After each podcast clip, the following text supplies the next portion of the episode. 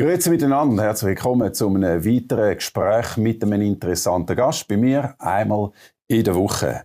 Heute ist bei mir der sogenannte höchste Schweizer, der Präsident vom Nationalrats für ein Jahr, der Andreas Ebi. Herzlich willkommen, Herr Ebi. Danke vielmals, grüß dich. Auf einer Skala von 1 bis 10, wie gut geht es Ihnen? 9,5. Das ist jetzt einmal eine differenzierte Antwort. Bis jetzt haben alle gesagt, zwischen 10 und 12. Okay, das klingt schon irgendwie, wie soll ich sagen, ein bisschen ehrlicher. Also nicht 10, sondern 9,5. Ja, es gibt gerne so einen Restwert, den man steigern kann. Das geht mir sehr gut. Gut, aber die, die 0,5, die sind relevant? Äh, ich weiß eigentlich auch nicht, das wäre einfach ein bisschen Spielraum. Das wäre ein bisschen Spielraum, da könnte man genau darüber reden, was okay. das könnte sein Jetzt kennen wir Sie ja vor allem als äh, Präsident vom Nationalrat, eben sogenannt höchster Schweizer. Äh, Sie haben aber einen Haufen verschiedene Tätigkeiten. Wenn Sie sich selber müssten vorstellen was, äh, wie würde das tönen, die Wichtigkeit? Ich bin 37 Jahre geheiratet mit meiner Frau Thea. Haben eine Familie, ich glaube, das ist das Wichtigste, äh, wo wir grosse Freude haben daran. Kinder, Grosssohn bereits. Wir führen einen Landwirtschaftsbetrieb in Alchensdorf im Emmental. Der Sohn hat den mit seiner Frau übernommen. Wir haben rund 60 Lehrlinge ausgebildet auf diesem Betrieb. Auf der anderen Seite aber bin ich Bataillonskommandant der Schweizer Armee, also 1300 Diensttage. Äh, die Rindviehzucht liegt mir nach. Ich habe verschiedenste Ämter dort, so kennt man mich auch. Ich bin auf der anderen Seite Auktionator mit allem Möglichen, was ich versteigere im In- und Ausland. Und dann haben wir das Reiseunternehmen. Und in der Politik, im Nationalrat bin ich seit 14 Jahren, vor allem spezialisiert auf Außenpolitik. Äh, ich bin zusätzlich noch in der OSZE und sicher liegt mir auch die Landwirtschaftspolitik nach und die KMUs. Also ein Haufen Themen, die wir können, äh, besprechen können. Absolut. Äh, was ich ja wirklich äh, lustig finde, interessant ist, wenn man ihnen äh, kann zuschauen kann, wie sie eine Auktion leitet. Und ich habe da einen Ausschnitt für uns parat, den schauen wir uns an miteinander. Genau aus dem Emmental, es gibt ja viel Naturkäse auf der Welt, das ist der ehrlichste, das ist der beste. Kühe sind auf der Weide, die Distanzen zu dieser Reise nicht weit. Und Macht hat ihn niemand anders als Michel Hunziker oder Matthias Sempach.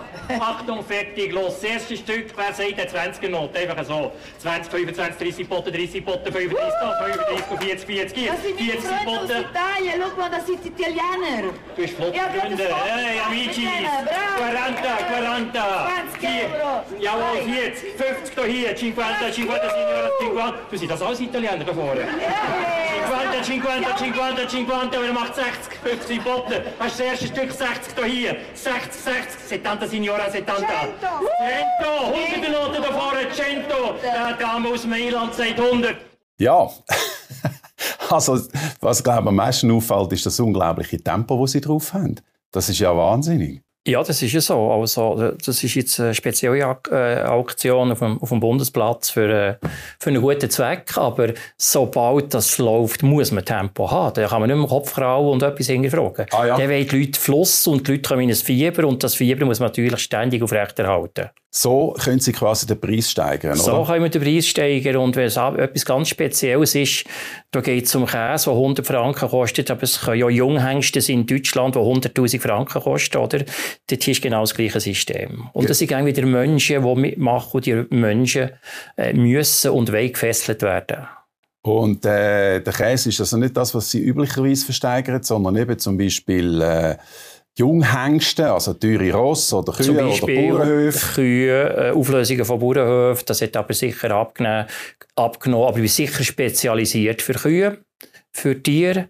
Und da gibt es viel ganz Spezielles, ja, was da kommt, wo man auch nimmt, äh, sei das Reisearrangement, sei das Bilder, sei das, sei das Bernhardiner, die zu Bern sind ausgestellt sind, die Skulpturen. Äh, das System ist auch noch das Gleiche. Okay, also was mich vor allem äh, einfach auch interessant dunkt, ist, da sind Sie so dermaßen äh, euphorisch und schnell und temperamentvoll, das äh, sind sie sonst eigentlich nicht. In den Interviews sind sie sehr überlegt, auch jetzt relativ ruhig. Ja, das ist schon zwei Paar Schuhe. Also ich musste das lernen, dass ich in einem Interview nicht der Auktionsslang überkomme. Ja. Weil es kommt schlecht über. Und der Unterschied in der Auktion, wo du vorhin gesehen hast, Michel Hunziker hat noch gegen reingeredet. Ja. Das habe ich sonst nicht. Also das war eher störend gewesen und mit dem wir ja noch fertig werden Aber wenn man das so Künstler nebendran hat, ja, dann, dann lässt man so walten. Das ist nicht ein stiller Wort, das länger ist Wort. Also ich finde es also nicht schlecht, wenn man einen Auftritt hat, wo man Michel Hunziker in den Schatten stellt. Das könnte nicht viel. Gut, jetzt die Wie viel können Sie denn rausholen, wenn Sie äh, so Gas geben bei einer Auktion? Also was ist so zum Beispiel das Schönste, was Sie erlebt haben, durch das, dass Sie so dermaßen die Leute in ein Fieber reingebracht haben? Es ist so, bei den Tieren, die haben Mindestpreise, die Schatzungen. Das muss ich erreichen, sonst kann es nicht geben. Aber es kommt natürlich vor, dass sogenannte Schatzungen, 4000 Franken, sich die überschlagen. Dass das 8000 Franken können sein Oder dass das, äh, äh, gerade in Deutschland, äh, bei einem Junghengst, äh, wirklich gefragt ist, dass ich das kann für zwei, drei, vierfachen. Das ist absolut möglich. Und das ist natürlich dann ein innere Herz, das lacht als Auktionator. Da hat man schon das Gefühl, man es gut gemacht. Wobei, es gibt manchmal Tiere, wo man die Schatzung knapp erreicht, wo nachher der Besitzer noch glücklicher ist als der andere, wo man es überschlagen hat. Weil sie einen guten Preis haben können gut, Genau. Und wenn klemmt haben Sie ja schon Situationen erlebt, wo es einfach irgendwie überhaupt nicht funktioniert hat? Ja, gerade in der Rindviehhaltung kann es klemmen, wenn wir äh, schlechte Witterungsbedingungen haben, äh, wenn es trocken ist, wenn das Futter nicht da ist, wenn äh, die entsprechende Milchquote, die man kann melken bereits gemolken sein oder wenn der entsprechende Verkäufer das Tier falsch eingeschätzt hat. Dass man also einen falschen Mindestpreis hat. Das versuche ich auch zu beeinflussen, aber das ist nicht bei jedem Ganzen so einfach. Also mit anderen Worten, wenn der, wenn der Abi eine Aktion macht, ist es eine riesige Show. Das haben mir auch Leute gesagt. Und dann, äh, dann kommen auch die Sprüche und es ist, es ist wirklich total lustig. Und sie sagen, sie haben das aber müssen lernen oder ist das irgendwo, haben sie irgendwann gemerkt, dass sie das Talent haben dafür? Nein, das lernt man. Das, äh, die Sprüche sind auch nicht unter der Gürtellinie. Das ist irgendwie auf das Tier bezogen, auf die Leute bezogen. Es hat Unterhaltungswert, das soll so haben. Und es hat Auktionen die grösste Auktion sind 2'000, 3'000 Leute da und das braucht eine gewaltige Übersicht dann und eine völlige Konzentration. ich glaube, das absolute Highlight als Auktionator ist, wenn sehr viele Leute da sind, wenn 2'000 da sind, vor einem Zuschlag, dass das in der Halle mucksstill wird. Da hat keiner mehr. Also sind quasi der Regisseur, wo, die, die Menge dirigiert. Und dann kann man zuschlagen und das ist absolute Wohltat. Wie viel von dem können Sie übernehmen in den Nationalratssaal? Das ist ja völlig eine andere Situation. Dort ist ganz ein anderes Publikum, das will sich selber verwirklichen. Begreife ich auch. Die sind auch gewählt worden, man darf sie nicht vergessen, man will sie gerne wieder sehen. Im Gegensatz zur Auktion, dass sie Leute, die einerseits kaufen und andererseits sind es Leute da, die wollen unterhalten werden, einmal fort sein, die noch eine Bratwurst und ein Bier nehmen und dann glücklich heimgehen. Im Nationalrat ist ganz harte Politik und der eine will das Goal schießen und der andere die Flanke geben und der dritte will verhindern, dass sie zu wenig machen, weil er auch etwas will. Und das ist absolut legitim in der Politik. Und dann können Sie einfach den Schalter umkippen und sagen, so, jetzt bin ich der knochentrockene, sehr präzise Präsident von dem, von dem Parlament. Genau, ich muss noch umkippen. Ich kann nicht noch anheizen. Gerade die letzte Session wäre das genau. völlig falsch gewesen. Ja, sie nehmen mir eigentlich das Wort aus dem Mund. Das ist eine schwierige Situation. Stimmung, aggressive Stimmung, auch in der Bevölkerung, aber auch im Parlament hat man es gemerkt, natürlich wegen der ganzen Corona-Situation. Sie haben am Anfang schon einen Appell gemacht für Fairness. Das ist eigentlich unüblich. Ja, ich habe gemerkt schon im Vorfeld, dass die Stimmung aggressiv ist. Ich habe gewusst, dass wir lange Sitzungen haben. Wir haben eine Nachtsitzung bis Morgen um halb eins. Und so aus meinen militärischen Erfahrungen weiss ich, dass nach den 10, 11, 12, halb eins die Leute nicht nur müder werden, sondern auch aggressiver werden. Und da musste ich etwas dazu tun. Es hat Geschäfte gegeben, die die Kommission über die Nacht müssen vorbereiten musste. Es hat Situationen gegeben, als ich morgen um 8 Uhr angefangen habe, aber Geschäfte vom 10, 11 und 12 Uhr noch nicht hatte. Also sie parallel zum Präsidieren mit allem drum und dran das auch noch müssen anschauen, was da kommt. Und das ist natürlich äh, ziemlich anstrengend, im Norden ermüdend, nicht nur für mich, auch für die anderen. Ja. Und das hat man im Griff haben. Und wenn ich zurückschaue, ist das gut gut, ist das gut gelöst. Aber äh, der Fakt, dass sie quasi, sie haben nachher auch ein zweites Mal, hat es einen Moment gegeben, wo sie kritisiert haben, dass einzelne Parlamentarier Leute aus der Verwaltung angreifen, persönlich angreifen. Das ist dann allgemein gesagt worden, das ist im Grunde genommen adressiert an die eigene Partei, an Leute aus der SVP-Fraktion. Ähm, das ist, jetzt könnte man auch sagen, ja gut, aber äh, das ist Politik. Also mit, mit klaren Worten verschafft sich gerade eine Partei wie die SVP auch Aufmerksamkeit. Das ist ja so. Auf der anderen Seite können sich die ja nicht wehren, gerade in der Fragestunde. Aber ihre Bundesrat Leute aus der Verwaltung, aus ja. der Verwaltung, die können sich nicht lehren. Ja. Können sich nicht wehren, wenn ich es richtig sagen kann. Aber so wenn ich, äh, wenn bei mir einer einen Lehrling angreift, aus Distanz, dann habe ich das nicht gern. Der soll es mir sagen. Und im Fragestunde ist genau das Gleiche. Weil so einem Departement äh, Beamter angegriffen wird, dann soll man sich entsprechend den Bundesrat sagen und der soll das weiterleiten. Und das hat sich ja nachher gegeben in der Debatte, dass äh, die entsprechenden das noch einmal können platzieren und das ist eigentlich ganz offen gesehen und es war am Schluss nicht so viel schlecht gewesen.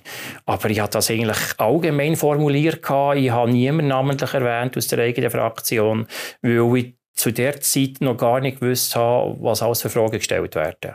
Aber es ist, ähm, es ist vielleicht auch ein bisschen wieder das Aufkommen, so der Stilstreit zwischen der Berner SVP, wo man als eher gemütlich und versöhnlich wahrnimmt, und ein bisschen der aggressiveren äh, Zürcher Zuger, eher Zürcher SVP.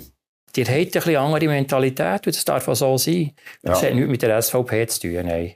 Ja gut, das ist immer in, das ist der Streit in der SVP. Ja, aber da haben wir nicht. Wir haben es, gut miteinander. Ja. Absolut, ja. Ja, gut, aber äh, ja klar, ich, ich will jetzt aber gleich noch ein bisschen bei dem Thema bleiben, weil äh, es hat ja die Zeiten gegeben, wo man gesagt hat, äh, die Berner SVPler sind zum Kompromiss äh, bereit, äh, sind in- im Bundesrat sind es nur halbe Bundesräte. Ja, also es ist entscheidend jetzt in der äh, Situation, wenn der Präsident sitzt, äh, von einem Rat von 200 Leuten, dann hat er andere Aufgaben, als wenn er das Fraktionsmitglied sitzt und für die Fraktion fightet in den verschiedensten Geschäften. Es ist schon Unterschied, ob der Kommissionssprecher sitzt oder der Fraktionssprecher. Und das muss man absolut warnen als äh, Nationalratspräsident, sonst sieht man den Job nicht ganz, wie man es machen sollte. Es hat ein grosses, es hat verschiedene grosse Themen gegeben, aber ein grosses Thema, das Sie betrifft, mit, ihrer, äh, äh, mit Ihrem Hintergrund als Landwirt, und das ist die Agrarpolitik gewesen. Man hat eigentlich schon lange will man die Landwirtschaft ökologischer machen. Und für das gibt es ein grosses Reformprojekt, das heißt AP 22 Plus. Und obwohl das schon lange unterwegs ist, hat man es in dieser Session wieder auf Eis gelegt und da sind sehr viele irritiert gewesen. Und äh, es hat scharfe Kritik gegeben an die sogenannte Agrarlobby, dass man das jetzt wieder verschleppt. Also Vorwurf an Bauern quasi, dass sie, dass sie nicht interessiert sind an einer äh, ökologischen Produktion. Also wir sind sehr interessiert an der ökologischen Produktion. Und das Wort Agrarlobby das finde ich ein spezielles Wort, das sollte nicht verwenden. Es gibt die verschiedensten Lobbyen. Ich könnte hier sehr viele Lobbyen aufzählen. Man braucht es aber nur bei in der Agrarwirtschaft. Warum, weiß ich eigentlich auch nicht. Ja, vielleicht will man einen Haufen Geld zahlen als Steuerzahler. Nein, wir zahlen viel Geld für was man zurückbekommt. Äh, und gegenwärtig sieht, dass man Covid alles ausgibt, das ist das fast Schnäppchen, was die Landwirtschaft überkommt, was die Landwirtschaft am Schluss alles zusammen bietet. Aber jetzt auf den Punkt zu kommen, äh, wenn ich den Stichentscheid hätte geben und das wäre bei einem Horen so weit gekommen, äh, dann wäre ich natürlich auf eine Rückweisung gewesen. Wieso das? Wir haben ein Reformprojekt, AP 22 Plus, wo Hunderte von Millionen Franken weniger äh, Ertrag gibt. Wie das am Schluss sichergestellt wird, das kann niemand sagen. Mit zusätzlichen Direktzahlungen, die ich vorhin gesagt habe, Land sind sonst schon hoch genug, können wir es auch nicht machen. Also ein grosses Fragezeichen. Zweiter Also, Punkt. darf ich noch zum Verständnis, warum würde das hunderte Millionen Franken weniger bedeuten für die Weil wir weniger Produktion haben. Und wenn ich weniger verkaufe, Mhm.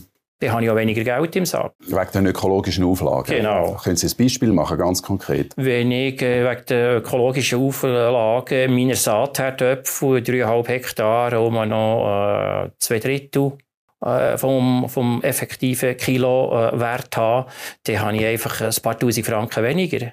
Wenn ich äh, mit den ökologischen Auflagen meine Kühe nicht mehr richtig fahren kann, dass sie äh, weniger Milch geben, aber zu Schweizer Kosten im Stall stehen, weil die Stalleinrichtungen und alles drumherum, das hat Schweizer Preise, dann tut man das niemand finanzieren. Das hätte man niemand können sagen, wer. Und jetzt kommt noch ein weiterer Punkt.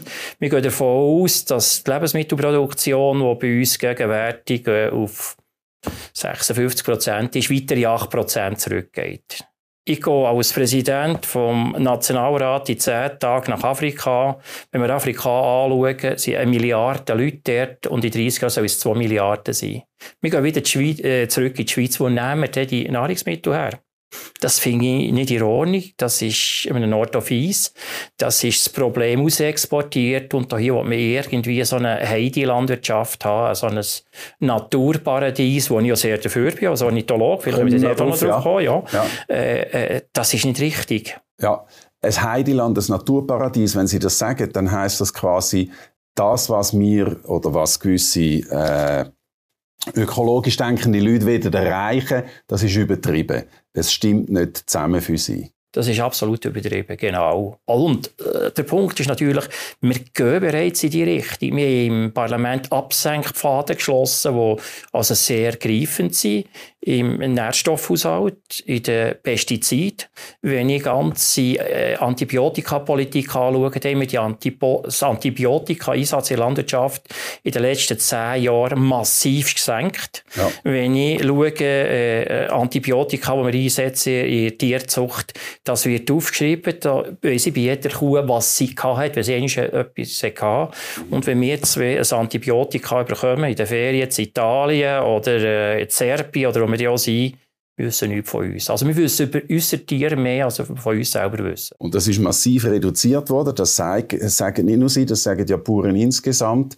Aber es wird natürlich eingesetzt. Und Sie sagen quasi, wir brauchen die, äh, auch die Chemie für eine höhere Produktion. Jetzt sind Sie gleichzeitig äh, sind Sie ökologisch eingestellt. Wir reden nachher darüber, wie Sie einen Haufen Vögel auf dem Bauernhof äh, haben und für die äh, Wohnformen organisieren. Aber ich will jetzt nicht vorgreifen.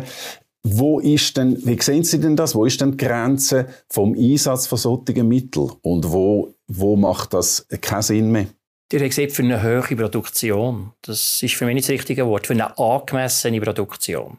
Wir haben Betriebsformen, äh, gerade im Berggebiet, wo die Tiere praktisch immer von Gras leben. Das sehen wir auf der ganzen Welt nicht mehr in der Rindviehhaltung. Und wir haben Betriebe im Mittelland, wo man mehr sogenanntes Kraftfutter einsetzen kann. Das heisst äh, Mais und Soja. Aber es ist gleich rund 90 Prozent kommt aus dem, äh, aus dem Land hier. Jetzt kommen wir zum Einsatz von Antibiotika. Also, wenn bei mir ein Kalb, was die letzten zwei, drei Jahre nie ist vorgekommen, nachts eine Lungenentzündung haben, ich sehe das am Abend um halb elf, dann muss ich doch vom Tierschutz her etwas machen und dem ein Antibiotika können spritzen mhm. Sonst tut das leiden. Ich kann nicht die ganze Nacht daran denken, ich mache jetzt nichts oder kann go wickeln oder Umschläge machen. Das nützt nichts. Und, und mhm. das angepasst einzusetzen, das ist genau das Richtige. Was nicht es gibt ja noch etwas anderes als äh, Antibiotika. Wir reden ja vor allem bei den Pestizidinitiativen von Pestiziden, also von Das ist jetzt- Pflanzenschutzmitteln. ja, wir können jetzt auf Chemie. Pflanzen gehen. Wir Ja. können auf Pflanzen gehen. Ja. Wir können auf unsere Saatherdöpfel kommen. Genau. Unsere Saatherdöpfel, die werden äh, in Unkrautbekämpfung äh, wird nicht mehr eingesetzt. Wir tun das im richtigen Moment walmen, dann tun die Unkräuter verdoren. Und dann muss einfach der Moment da sein, dass das Studen schliessen. Dann passiert nicht mehr viel. Es sieht nicht ganz so schön aus wie früher, wo man gegen das gespritzt hat. Aber wir haben in der Herdöpfelproduktion äh, Krankheit, das ist die Kraut- und Knollenfäule, wo ja Irland fast verhungert ist, wo die Leute nach Amerika ausgewandert sind. Äh, das sogenannte Presten. Äh, gegen das haben wir nach wie vor keine Lösungen, weder chemische Lösungen. Der Biolandbau hat Kupfer und Kupfer ist schwer abbaubar, das ist nicht besser. Und wenn wir jetzt auf das, wenn wir auf Pestizidinitiativen äh, kommen, wenn wir auf das wollen verzichten dann weiss ich nicht, was wir machen wollen. Und in zehn Jahren sollte das umgesetzt sein. Zehn Jahre ist für viele von uns eine kurze Zeit. Aber Resistenzen herzuzüchten in zehn Jahren, das ist schlicht und einfach nicht möglich. Und wenn wir es nicht hier produzieren, in unserem Land, wird das alles importiert. Wie, wie bringen Sie das unter einen Hut mit Ihrer sehr tierliebenden liebenden und ökologischen Ader? Ich habe gesagt, Sie haben äh, auf dem Hof ein spezielles Projekt, dass Sie Nistplätze machen für Vögel. Man sieht das auch in den, an den Orten, wo die Vögel sind, haben Sie zum Teil Webkameras installiert, wo man schauen kann. Zum Beispiel kann man reinschauen bei den Schleierrühlen. Und Sie haben, glaube ich, relativ viel dort können machen, bevor man dann beschreiben, was das ist. Wie bringen Sie das unter einen Hut? Die, die Liebe für die Vögel, die Liebe auch für die Bienen, sie sind auch Imker, Ja. mit dem Einsatz von Pestiziden und von, von, von diesen Sachen, die so umstritten sind, sage ich mal. Also, im Leben ist alles umstritten, was man macht. Das ist eine, einfach eine Frage des Maßes. Und wir haben in einem hohen Maß gelernt, die letzten Jahre, dass man mit Splitbehandlungen, das ist minimale Behandlungen, gewaltige Resultate herbringt. Und wenn wir das nicht brauchen, dann ist die andere Möglichkeit, dann tut man es hacken.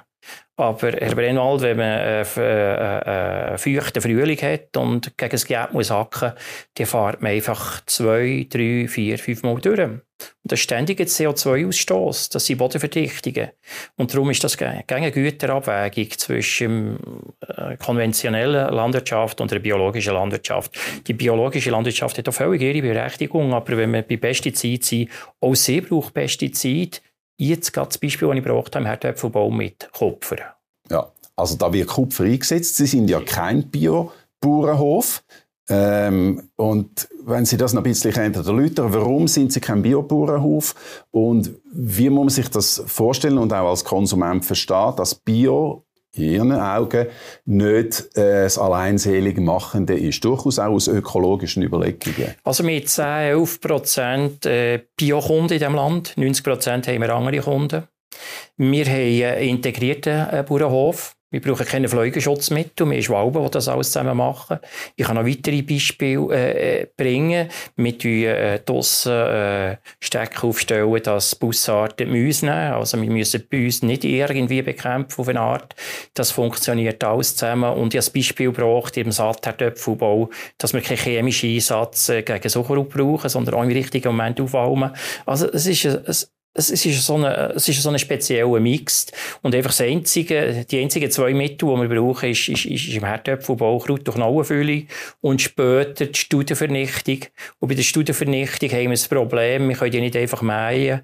Äh, da haben wir weitere Krankheiten. Der Herdöpfel hat etwa 20 verschiedene Krankheiten. Das sind Viruskrankheiten. Äh, die müssen sofort vernichtet werden. Sonst haben wir Problematik, dass ein Blattlaus ein Virus ist, spritzt und dann sind die Knollen infiziert produziert. Und wir wollen ja gesunde Saatknollen verkaufen, dass die im nächsten Frühling wieder gedeihen können. Also wir könnten natürlich unendlich weiterreden über das, aber äh, vielleicht etwas noch, wenn man jetzt äh, schaut, was äh, zum Beispiel ein Bill Gates sagt in seinem neuen Buch über den Klimawandel, was man machen kann. Und er ist offenbar der größte Landbesitzer, wo es gibt äh, in Amerika. Dann sagt er, wir brauchen diese Sachen. Wir brauchen die Technologie. Wir bräuchten eigentlich sogar Gentechnologie, weil richtig eingesetzt kann sie, kann sie eben sehr viel äh, mehr Produktivität hervorrufen. Äh, man muss zum Beispiel weniger pflügen, durch das bleibt das CO2 im Boden rein. Äh, wie tönt das für Sie?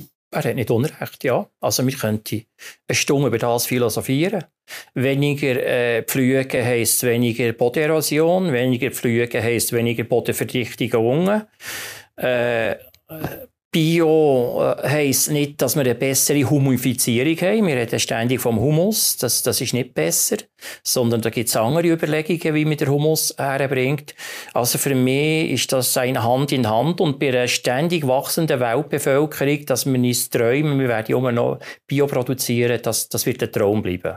Aber alles im Mass angewendet sind wir in die richtige Richtung. Und in der Schweiz haben wir sehr viele Instrumente beschlossen, die letzten Jahr und das letzte, die letzte Session, dass wir Absenkpfade haben, dass wir Schritt für Schritt zurückgehen und äh, wirklich eine, eine, gute Landwirtschaft werden haben. Aber es ist einfach so, äh, ich glaube, das Coronavirus, der englische Stamm, hat uns gezeigt, was heute alles möglich ist, zu recherchieren, dass man den im Abwasser festgestellt hat, in ihrer Anlage, in ihrer Kläranlage. Ja. Also diese Mechanismen und diese Geräte haben wir früher noch gar nicht gehabt.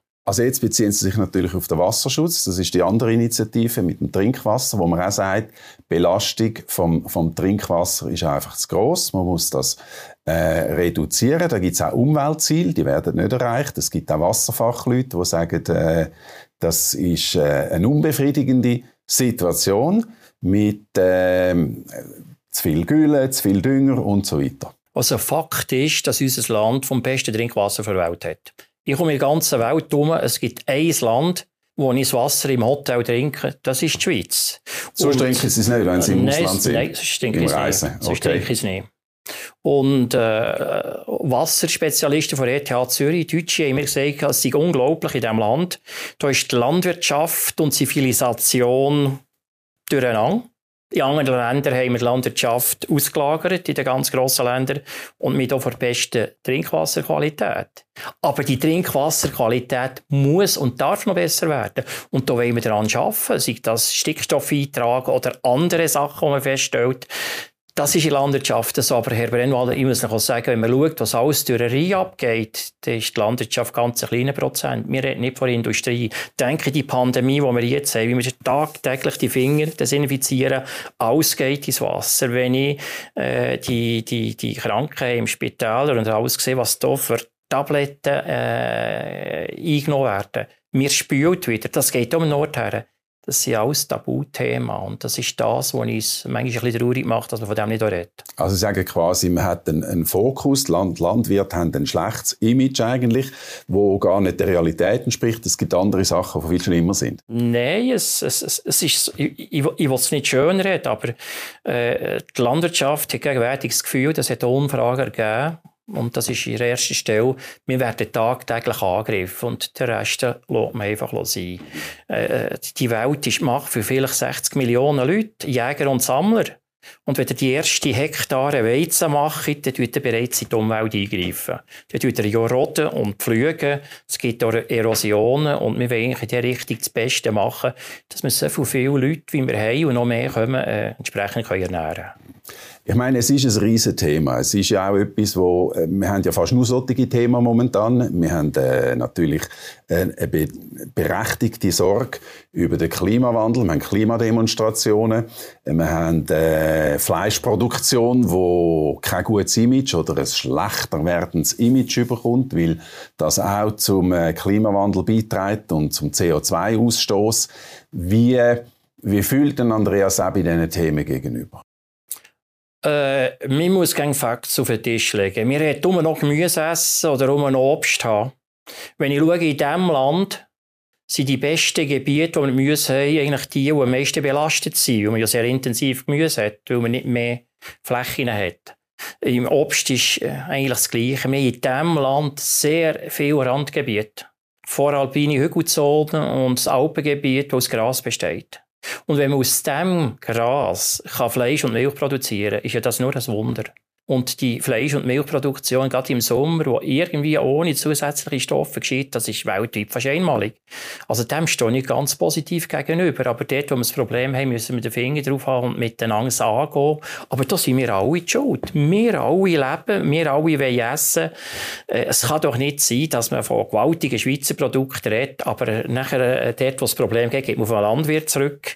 Äh, einen schlechten Milchpreis, das ist ja so. Die meisten Bauern können nicht neue Ställe bauen bauen mit dem äh, Milchpreis, mit 2,53 Rappen Durchschnittspreis und sagt, CO2, die Kühe schnaufen, die sind zwar eher da als Flugzeug, man sagt, die Kühe sollen draus sein, dann stellen wir wieder fest, ja, wenn sie draus sind, geht es ja in die Luft, dann kommt wieder eine Studie, die sagt, die Kühe sollen in der Stelle sein, dann geht das CO2 nicht raus, dann kann man sonst brauchen. Man weiss zum Teil fast nicht, was man machen soll und das tut ständig wieder ändern und das macht sehr viele Leute aus der Landwirtschaft unsicher. Nochmal, ein bisschen, nochmal eine Runde mehr, weil das ist interessant, wenn man es mal so äh, hört. Trotzdem nochmal. Äh, einerseits, wie gesagt, die Bauern kommen einen Haufen Steuergelder rüber. Sie haben zwar vorher gesagt, es sind nicht ein Haufen, absolut aber das Budget ist jetzt gerade wieder bewilligt worden für die nächsten ja, drei, vier Jahre, glaube 15 richtig. Milliarden Direktzahlungen und da erwartet man halt von den Bauern, dass sie machen, was sie können. Auf der anderen Seite, und das interessiert mich, haben wir einen grossen Trend von den Vegetariern und jetzt sogar von den veganen äh, Influencer und Konsumenten, die vegan leben. Es spricht ja an und für sich nichts dagegen, dass wir sagen, man muss ja nicht jeden Tag Fleisch essen. Das ist richtig. Einfach nur einmal zu diesen Milliarden. Ich gestern mit zwei jungen Landwirten am Abend nach der APK-Sitzung drei Stunden Agrarpolitik durchgenommen. Die EU hat 350 Milliarden im Budget für die Landwirtschaft pro Jahr. 350. Das ist auch ein bisschen grösser. Ist ein bisschen grösser, aber das ist eine, eine gewaltige Zahl, 350 Milliarden. Also, die Subventionierung der Landwirtschaft kommt den Amerikanern, weil man die Lebensmittel die Preise tief haben. Sonst müsste man ja Lebensmittelgutscheine in New York verteilen. Aber jetzt kommen wir wieder zurück zu den Veganern und Vegetariern. Das, das ist absolut äh, korrekt. Die, die kein Fleisch essen äh, die sollen da so. Ich will nicht darauf verzichten, weil es etwas Einmaliges ist. Aber äh, gut, also das ist natürlich eine liberale äh, Haltung, dass man sagt, es soll jeder nach, seinem eigenen, nach seiner eigenen Fasson glücklich werden. Aber ich will jetzt gleich noch ein bisschen genauer wissen. Gibt es Sachen, die Ihnen zu weit gehen? Zum Beispiel Veganismus? Ja, er geht, das geht mir zu weit, wenn man die anderen, die entsprechend äh, Fleisch essen, wenn man die verunglimpft und sagt, es sei nicht in Ordnung, also leben und leben lassen. Und, äh, also es kommt ja aus einer Haltung raus, wo man äh, sagt, im Grunde genommen ist äh, äh, ein Tier töten oder eine Massentierhaltung ist einfach etwas, wo wir eigentlich nicht machen als Menschen. Ja, wo, das, wir schon früher hat der Jäger Tier tötet, dass wir können, können leben können. Wir müssen eine normale Beziehung zum Ganzen ja, gut, haben. Und, und wovon Massentierhaltung an? Wir haben eine Initiative über Massentierhaltung. Ja. Äh, Herr Brennwald, wenn wir die weltweite Rindvieh- und Schweine- und äh, Hühnerproduktion anschauen, dann sind wir nur ganz kleine, nur ganz kleine. Das hat nichts mit Massentierhaltung zu tun, was wir hier haben. Da hat man sehr viele äh, Argumente in der Richtung, dass, dass das einfach äh, nicht stimmt. Aber vielleicht noch einmal zurückzukommen. Ich war letzten Sommer bei einer Umweltorganisation gesehen, äh, und wir haben jetzt Mittag gegessen. Es hat Reis mit Schwimmen. Ich schaue sofort, schauen, wo mit kommt Pilz. das? Mit Pilz. Ja. Also Pilz. Der Berner ja. sagt, der Emmental sagt Schwimmen. Genau. Das sind Pilz. Ja. Ich habe den Küchenchef gefragt, wo es herkommt. Das Reis kommt aus der Bauebene. 60 Jahre Monokultur Reis. Das Wasser kommt aus der Urreserve. Pilze sind aus Polen gekommen, aus einer Pilzzucht geheizt mit Steinkohle. Also die Umweltorganisation okay, hat uns gescheiter frische Herdöpfel aus dem Mittelland und ein Alplamm, das nie etwas anderes gefressen hat als Alpkräuter. Das wäre das wär standortgerechter gewesen, das wäre ehrlicher gewesen. Und wir suchen gerne so etwas Spezielles, wenn man ganz auf den Grund geht, ist es nicht ganz so. Das heißt, äh, Sie würden im Grunde genommen sagen, wir sind als Konsumenten zum Teil geleitet von falschen Vorstellungen. Absolut. Wir sind zum Teil verdreht, es gibt sehr viele Widersprüche. Und äh, die Widersprüche sind einfach da. Man, man tut ganz gerne darüber reden, aber wenn es dann so weit ist, äh, dann ist die letzte Konsequenz nicht da. Oder man hat ein gutes Gewissen haben, äh, man kann die Landwirtschaft so herstellen, aber selber tut man von dem Luxus, wo man drin leben, eigentlich äh, äh, ja, ist alles selbstverständlich. Die Kaffeemaschine hat heute etwa sieben, sieben, sieben Leuchter dran, die leuchten. Äh, es ist so, ja. Es ist so. Es hat ja eine Klimademo gegeben, auch auf dem Bundesplatz, äh, während der Session sogar. Ist an und für sich nicht legal gewesen. Äh, wenn Sie die Klimademonstranten schauen, das sind ja Leute, die haben ein echtes. Suchen Sie das Gespräch mit denen, verstehen Sie das, äh, dass die auf die Straße gehen und sogar äh, an eine Schmerzgrenze gehen, was das Gesetz betrifft? Oder was machen Sie für, dafür, dass wir dort einen Schritt weiterkommen zwischen diesen Fronten? Ich suche das Gespräch. Ich suche auch ein Parlamentsgespräch. Ich habe parlamentarisch auf meinen Hof eingeladen. Jetzt, wo die Debatte ein bisschen heiß ist gegangen, Sie hat zugesagt. Parlamentarier eingeladen, ja. es gibt eine Parlamentarierin im grünen Bereich, Frau Meret Schneider, ich sage den Namen. Genau. Die geht zu zwei Bergbauern. Zum Beispiel, das ist Veganerin, die geht zu zwei Bergbauern. Ich habe eine Adresse gegeben, sie hat angerufen, es kommt hoffentlich die Stange und nur so kommen wir weiter. Und ich liebend gerne Leute mit einbeziehen. Mit einbeziehen, äh, auf einem Landwirtschaftsbetrieb teilzuhaben. Ich mache so jetzt in meinem Präsidialjahr.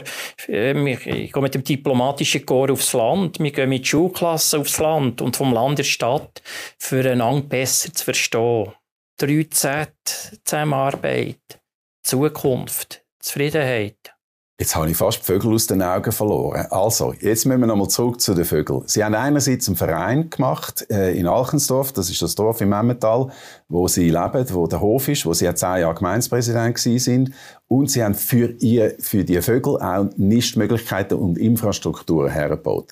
Ich habe gesagt, in der Webcam sieht man es zum Teil, jetzt läuft sie gerade nicht, darum müssen wir noch ein bisschen erzählen. Was ist die Idee, warum machen Sie das? Also die Idee ist doch die, für die Bevölkerung zu zeigen, wenn man nicht Möglichkeiten zur Verfügung stellt, dass die angenommen werden. Das hat nichts mit Subventionen und anderem zu tun, sondern das ist ein ehrlicher Beitrag von der Landwirtschaft, von mir, vom Dorf, die Umwelt. Und das Ziel ist in diesem Dorf, bäuerliche und nicht bäuerliche Bevölkerung so zusammenzubringen. Wir haben Schleiereulen, die bei uns brüten, und wir haben Mehlschwalben, Nest, das waren drei, auf 150 Kuchen da. Mehlschwalben? Mehlschwalben, auf der roten Liste. Ja. Da gibt es wenig. Auf die der roten Liste die heisst das gefährdete Art. Die sind gefährdet. Wir haben in Rauchschwalben, das sind Mehlschwalben. Und die Mehlschwalben haben Junge, die haben Nahrung. Wir sehen, es gibt weniger Insekten. Da mache ich auch meine Fragezeichen. Wie kommt das, dass bei uns von drei Mehlschwalbenpaaren plötzlich 150 Junge aufziehen? Also es hat doch noch ein bisschen Insekten da. Aber ich will das nicht schlecht reden. Aber das ja. sind ja Zahlen, die, die, einfach nicht klar sind. Und äh, ich habe grosse Freude. In meinem Präsidialjahr habe ich von Main ein Schwalbenhotel geschenkt bekommen. Was ist das? Ein Schwalbenhotel. Das ist 8 Meter hoch und oben hat es verschiedene Mehlschwalbennester drin. 22 in diesem Beispiel.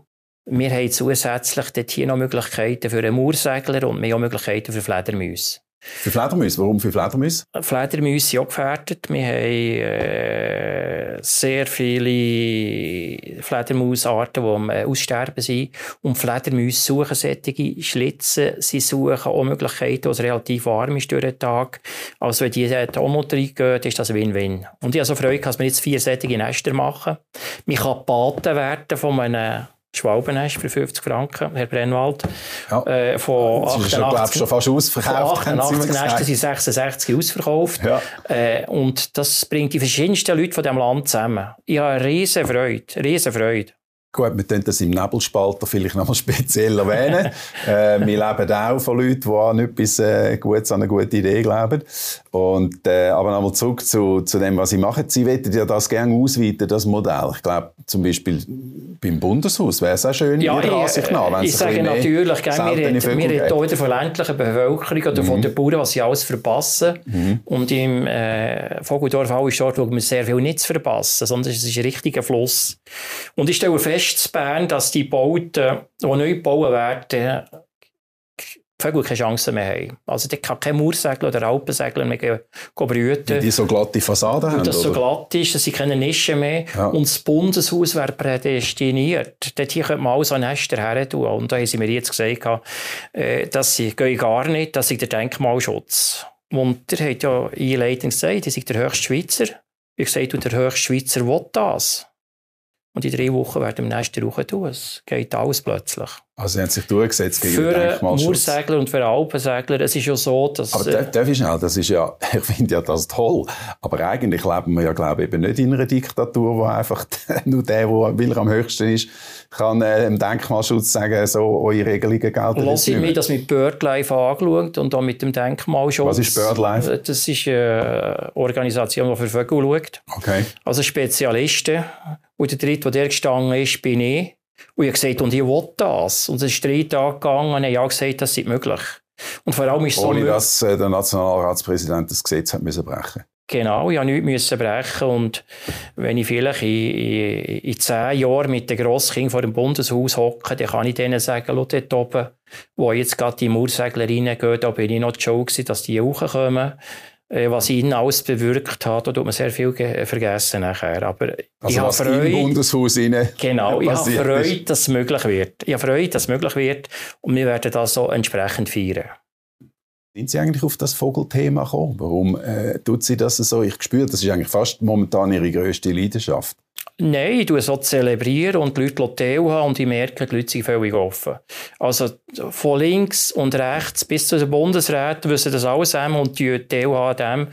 Und jetzt, wenn es Frühling wird, und sie für anfangen singen, äh, merkt das jeder. Äh, es Bundesräte, die auch äh, mit investiert haben? Genau. Ja, wie viel? Genau.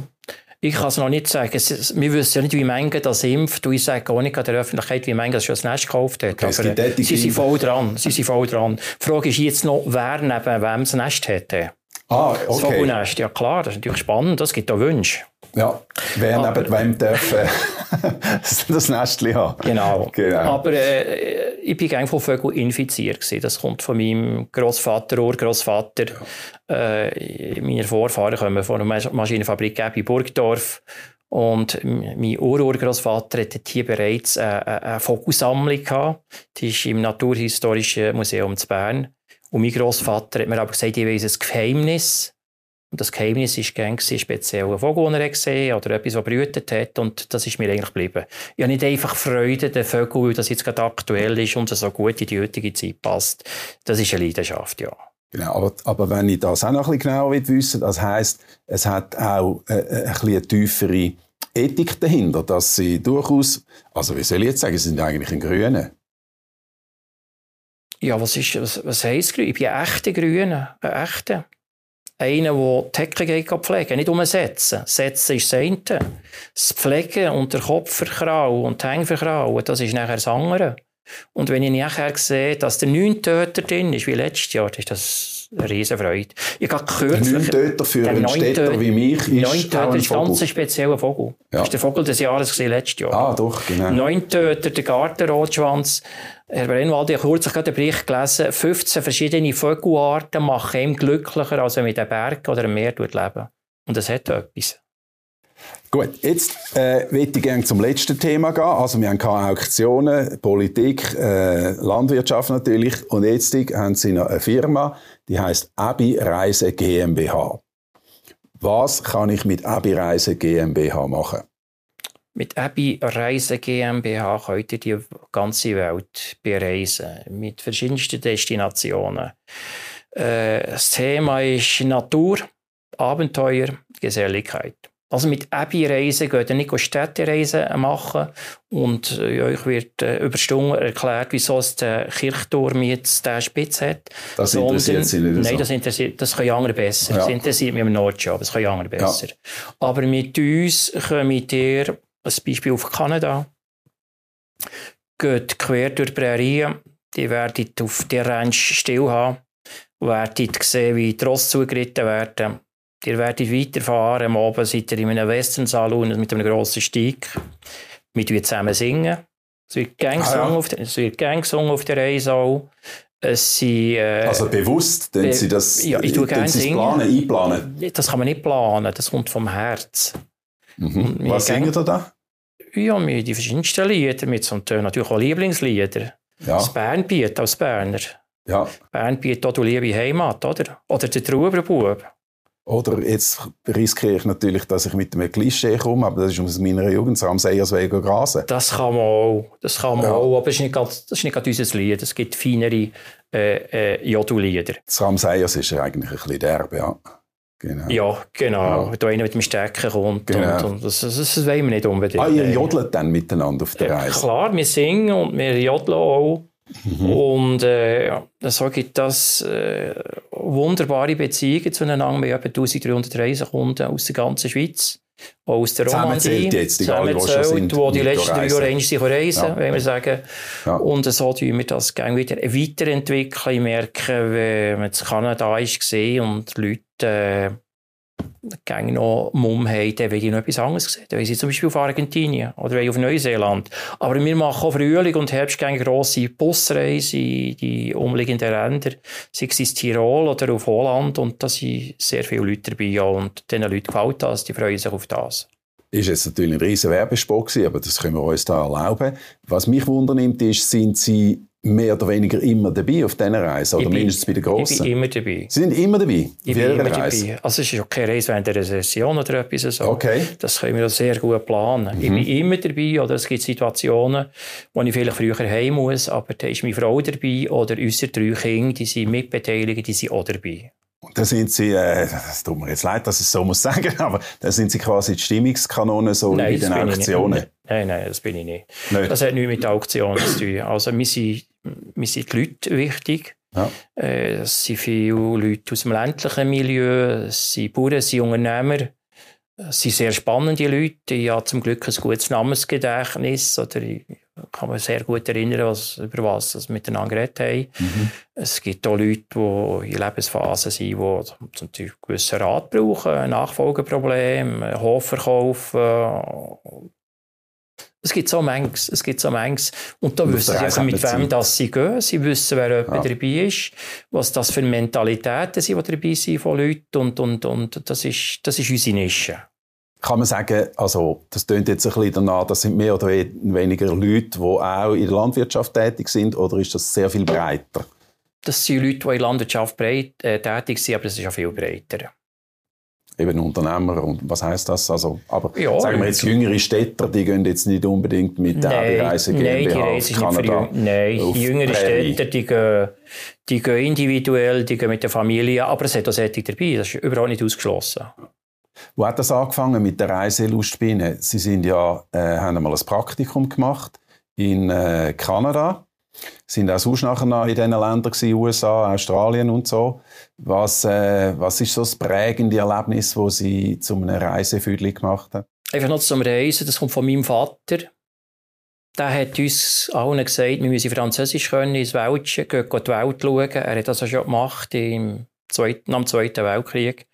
Aber äh, das prägende, das prägende äh, Erlebnis war, ich hatte Auktion in Ostdeutschland in Leipzig, also nach der Wende. Da sind drei mitgekommen und das nächste Mal 20 mitkommen. Was machen wir denn?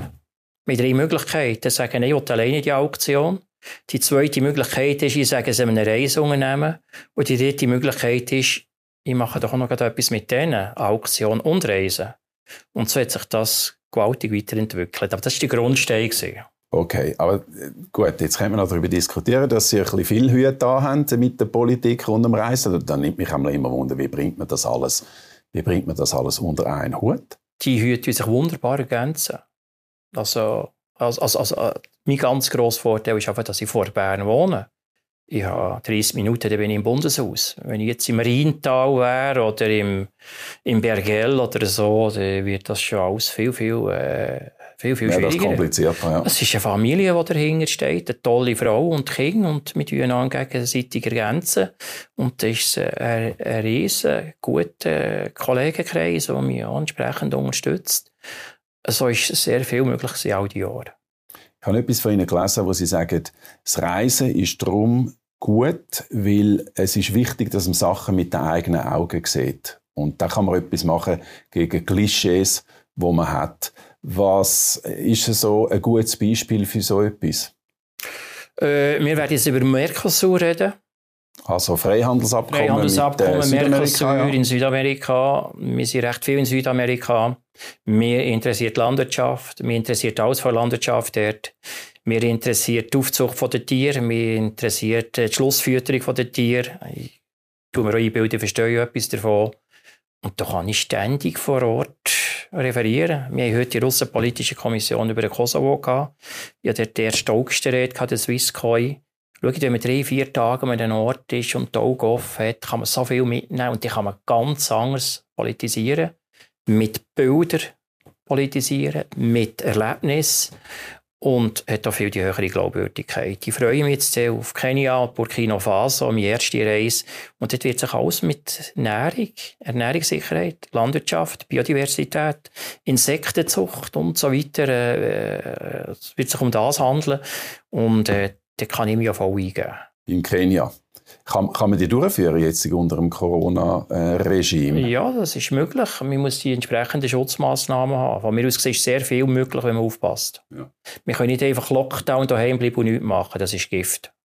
Sie sind in, eben, einerseits in der Außenpolitischen Kommission, Sie sind äh, in den europäischen Gremien, OSCD haben Sie erwähnt, Sie müssen mich korrigieren, wenn ich es falsch sage. Das heißt, Sie sind eigentlich jemand, der extrem weltoffen ist, wenn ich es jetzt einmal äh, ja, so kann sagen, wie ich es wie empfinde. Das hat man ja, das würde man, ich weiß, das ist jetzt auch ein Klischee, das würde man nicht unbedingt mit einem typischen Schweizer Landwirt verbinden. Von dem, von einem typischen Schweizer Landwirt, wenn er den Mike Müller äh, porträtiert oder, oder satirisch überhöht, dann ist es ein bisschen ein Knusti, ein bisschen verschlossener, wo auch nicht zwei gerade Sätze übers Maul bringt und sie sind eigentlich das totale Gegenteil. Also der Müller ist ja nicht ein typischer Landwirt. Und es ist ein Klischee. Äh, sehr viele junge Bauern sind ins Ausland. Äh, das sind meine Söhne, also immer der Jünger auch und die Tochter auch. Und das ist so entscheidend, das ist so wichtig. Man schaut die Welt mit anderen Augen an, man hat fremdes Brot gegessen, man hat nicht um eine Sicht und ich würde das sehr, sehr empfehlen. Und ich bin einer, der die Welt sehr liebt und auch andere Leute ist gleich, äh, wer es ist, ob das jetzt äh, mehr oder weniger gebildet ist, ob das, äh, ob das der Raupler im hinteren Kiental ist oder der Außenminister von, von Russland, den hätte ich gerne einmal gesehen, weil es noch, mich noch wundert, der tickt. Äh, es, es, spielt keine Rolle. Äh, und das macht das Ganze so faszinierend und interessant. Und so kann ich auch sehr viel zusammenbringen. Ich bin, ich bin Bataillonskommandant in der Schweizer Armee und ich bin jetzt bei OSZT, Organisation Sicherheitszusammenarbeit ja. Europa, als einer, der der Armee doch eine, eine recht grosse Erfahrung hat und zugleich Außenpolitiker ist. Und genau in der, in der Abteilung, wo ich bin, geht es um Politik und um Militär. Und das kann ich wunderbar miteinander verbringen, äh, mit der Offenheit, die ich habe. Es ist noch spannend, mit wie hier im ABC äh, hocken, also Russia, Switzerland, United States of America. Wir sind gerade zwischen den Amerikanern und den Russen. Und wenn man jahrelang an die Tagungen geht, wo man mit den Hingern anfangen und den Vorderen. Und das ist eine gewaltige Faszination. Das also hinteren und vorderen heisst... Vorne sind Russen und hinten sind Amerikaner, zwischen sind wir. Okay, wieso? Jetzt müssen wir das noch ein erklären. Was heisst, vorne sind die Amerikaner, hinten sind die Russen? In der OSZT tut man im Alphabet noch hocken. Okay. Also Albanien ist vielleicht vorne. Okay. Und dann haben wir Russia, ja. Switzerland und hinten dran ist United States of America. Also sind wir sehr nah mit diesen zwei Grossmächten zusammen. Und was können Sie in so einer Situation machen? Was, was bringt das der Schweiz? In der OSZE? Ja, also jetzt ganz konkret, wenn jetzt der Abi an so ein Treffen geht. Also wir sind äh, eine Fünfer-Delegation. Also Entschuldigung, dass ich ein bisschen Nein, nein, nein, nein, nein, das, das ist, gar, die, die stellt ja nur eine gute Frage. Oder? Okay. Das ist eine gute Frage. Das ist eine spannende Frage. Wir sind äh, eine Fünfer-, eine Sechser-Delegation. Drei Nationalräte, drei Ständeräte. Wir haben ein ordentliches Treffen in Wien und die anderen Treffen sind irgendwie auf der Welt. Das kann in Ulaanbaatar in Mongolei sein, es kann in Vancouver sein in, in Kanada. Wir haben in der OSZE drei Dimensionen, sagen sie dem die menschliche, militärische, die wirtschaftliche und die humanitäre. Und da gibt es drei Präsidenten. Und das ist unglaublich gewesen. Von diesen 450 Abgeordneten hat die Schweiz ihr ersten und ihr dritten Präsident gestellt. Das ist der Herr Lombardi gewesen. Ihr erster und ihr dritter, ihr humanitäre Frau Kienen-Ellen die bestimmen die Tagesordnung, die bestimmen die Richtung und wir geben entsprechende, äh, entsprechende Schützenhilfe. Wir haben Ernährungssouveränität, wie wir es in der Schweiz so abgestimmt haben, auch in der OSZT gebraucht. Das war mein Anliegen, hat absolut, absolute Mehrheit gehabt. Und was kann ich der machen? Das ist schon auf dem Hinflug ich glaube, es war in Baku, in Aserbaidschan, ist neben mir ein sozialistischer Abgeordneter aus Frankreich gehockt. Ich habe ihm das gebraucht. Er sagte, das ist eine super Idee, das ist wirklich formidabel, etwas so. Also, die, eine der Stärken ist, dass man mit den Leuten kommuniziert und so Mehrheiten bringen kann. Das ist mein Beitrag. Und dass wir von diesen drei Präsidium zwei haben, heisst, dass wir doch nicht schlecht gearbeitet haben dort. Wenn Sie so neben dem sozialistischen Abgeordneten sitzen, haben Sie da auch äh, ein inneres Feuer, dem quasi zu erklären, wie die Schweiz funktioniert und dass die Schweiz äh, mit dem Sozialismus ähm, wie soll ich sagen, nicht so viel am Hut hat. Gut, ich habe in den 14 Jahren, als ich Politik äh, bemerkt, dass der Sozialismus und sozialistische Abgeordnete solche Bandbreite haben. Ah ja? Ja, sicher. Da geht es aus. Da geht's aus. Das Kommt immer darauf an, wie man es definiert. Ja, wir haben ja in der Schweiz, äh, das haben wir in jeder Partei ja, was ja. rechts und links ist. Und die Linken, die am linkesten Flügel kommen am rechtesten von den anderen fast zusammen, wenn man es, wenn man so würde zusammen tun. Äh, ja, wenn ihr fragt, tue ich das sehr gerne erklären, wie die Schweiz funktioniert, ja. Ich höre die zu, wie Frankreich äh, funktioniert. Und ich würde so ein bisschen äh, Fragen stellen über Frankreich. Apropos, jetzt kommt vielleicht ein bisschen umeinander, apropos Flügel. Sie gelten ja eigentlich als ein Vertreter vom linken Flügel von der SVP. Vom liberalen Flügel, meine ich? Nein, vom linken. Vom linken Flügel? Ja, also so habe ich es gelesen in einem Porträt über Sie. Äh, Wobei wahrscheinlich der Ausdruck links in der SVP mit Vorsicht zu geniessen ist. Ja, also Sie müssen ein bisschen die Geschichte von der SVP schauen. Äh, die sogenannten Abgeordneten aus der Ostschweiz, die sind 10, 20 Jahre SVP, die sind ehemalige CVP und FDP-Leute oder ihre Vorfahren. Und im Kanton Bern hat der Rudolf Minger, Bauer und Bundesrat, die Partei gegründet vor 100 Jahren. Und im Kanton Bern hat äh, die vorherige BGB und die jetzige SVP äh, immer äh, Funktionen von Regierungsräten und Grossräten und es war immer die stärkste Fraktion. Gewesen. Ich bin jetzt äh, zwölf Jahre Präsident von der SVP Emmental. Wir haben äh, etwa 32 Sektionen, 2300 Mitglieder. Wir haben äh, Gemeinden, ich denke jetzt Schangnau, wo der Wähleranteil von der SVP 80 Prozent ist. 80. 80 Prozent? Gut, das gibt's ja Aber der Kanton Bern hat keine CVP. Ja. Er hat eine schwache FDP. Was, was der Kanton Bern hat keine CVP? CVP. Es ist kein einziger Grossrat der CVP. Wir sind ja nicht katholisch, das ist vielleicht die Geschichte. Ja. Wir haben eine schwache FDP. Wir haben von 25 Nationalräten nur zwei FDP. Und wir haben eine BDP, die es auch nicht mehr gibt. Also ist die SVP eine Partei, die für sehr viele Leute äh, die richtige Partei ist in unserem Kanton. Einfach quasi Und da haben wir natürlich eine ganz breite Palette. Und die darf auch sein und die hat auch ihren Platz. Werden Sie mal Bundesrat? Nein, da bin ich zu alt. Allweg. Doch. Äh, nein, natürlich Ihr habt ja gesehen, was ich für spannende Hüte anhabe, noch Auktionen, Reisen, ja. Ornithologie, ja. Grosskind kommen. Ja. Das macht ihn so glücklich. Ja, da passt dann ein Bundesratsamt ich bin, ja, in neuneinhalb, neuneinhalb habe ich, habe ich gesagt. Genau. Das Platz 10. Ich hasse die Leute, die sagen, mir geht super, oder? Ja. Weil das kann ihm nicht super gehen.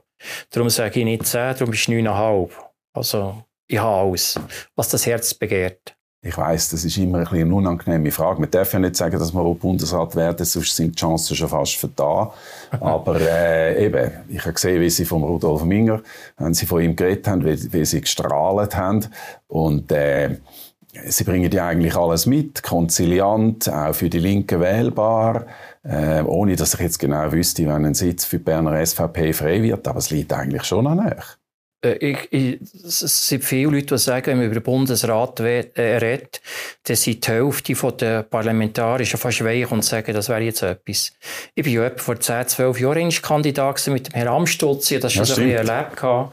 Und äh, ich habe gewusst, dass ich das ganz sicher nicht werde, aber das... Äh, das haben Sie gewusst? Äh, ja. Oder ziemlich äh, angenommen? Ja, sicher, ja. Ich ja. war noch nicht so lange im, im ja. Nationalrat gewesen und habe gute Zeit erlebt seitdem. Aber was ich darf erleben, jetzt als Nationalratspräsident, Präsident der Außenpolitischen Kommission bin ich, OSZT, all das, was ich im Privaten darf erleben, mit, mit, mit im Auktions- und Reisegeschäft, äh, äh das toppt der Bundesrat. Das ist eigentlich fast schöner als die Position im Bundesrat, meinen Sie? Das sage ich jetzt. Herr Raab, ich glaube, wir machen da einen Schluss. Äh, 9,5 finde ich eigentlich tiptop, weil das ist nicht das absolute Maximum. Aber schön zu hören, dass es Ihnen sehr gut geht. Ich hoffe, Sie äh, können sich erholen nach der Session. Ich gehe davon aus, dass, es, dass das wirklich streng ist mit den Zeiten, die Sie mir gesagt haben. Wie macht man das eigentlich? Also ich brauche nicht so viel äh, Schlaf. Ich bin von Bern sofort daheim in einer halben Stunde. Äh, äh, Am Wochenende bei den Kühen? Meine Frau tut mir den Rücken frei halten. Ich habe Freude, auf den Hof zu gehen. Ich habe eine gewaltige Abwechslung. Erholen kann ich mehr einen halben Tag nichts machen, dann wird es mir langweilig. Ich freue mich schon auf morgen. Frühling, außen, Sonne, Kühe auslassen. Herr Brennwald, es gibt nichts Schöneres. Danke vielmals. Schön, dass Sie da sind. Alles Gute. Andreas Sabim, herzlichen Dank. Merci vielmals.